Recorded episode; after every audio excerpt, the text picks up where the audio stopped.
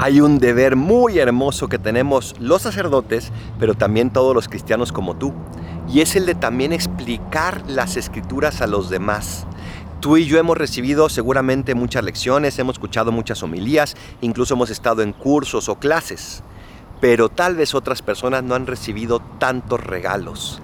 ¿Por qué no te propones el día de hoy platicar sobre algún pasaje de la escritura con tu compañero de trabajo, con tu esposo, tu esposa, tus hijos o tus papás? Y busca que el Espíritu Santo a través de ti pueda mostrar el sentido de la escritura a esa persona. Y estoy seguro que te vas a sorprender. Soy el Padre Adolfo. Recen por mí, yo rezo por ustedes. Bendiciones.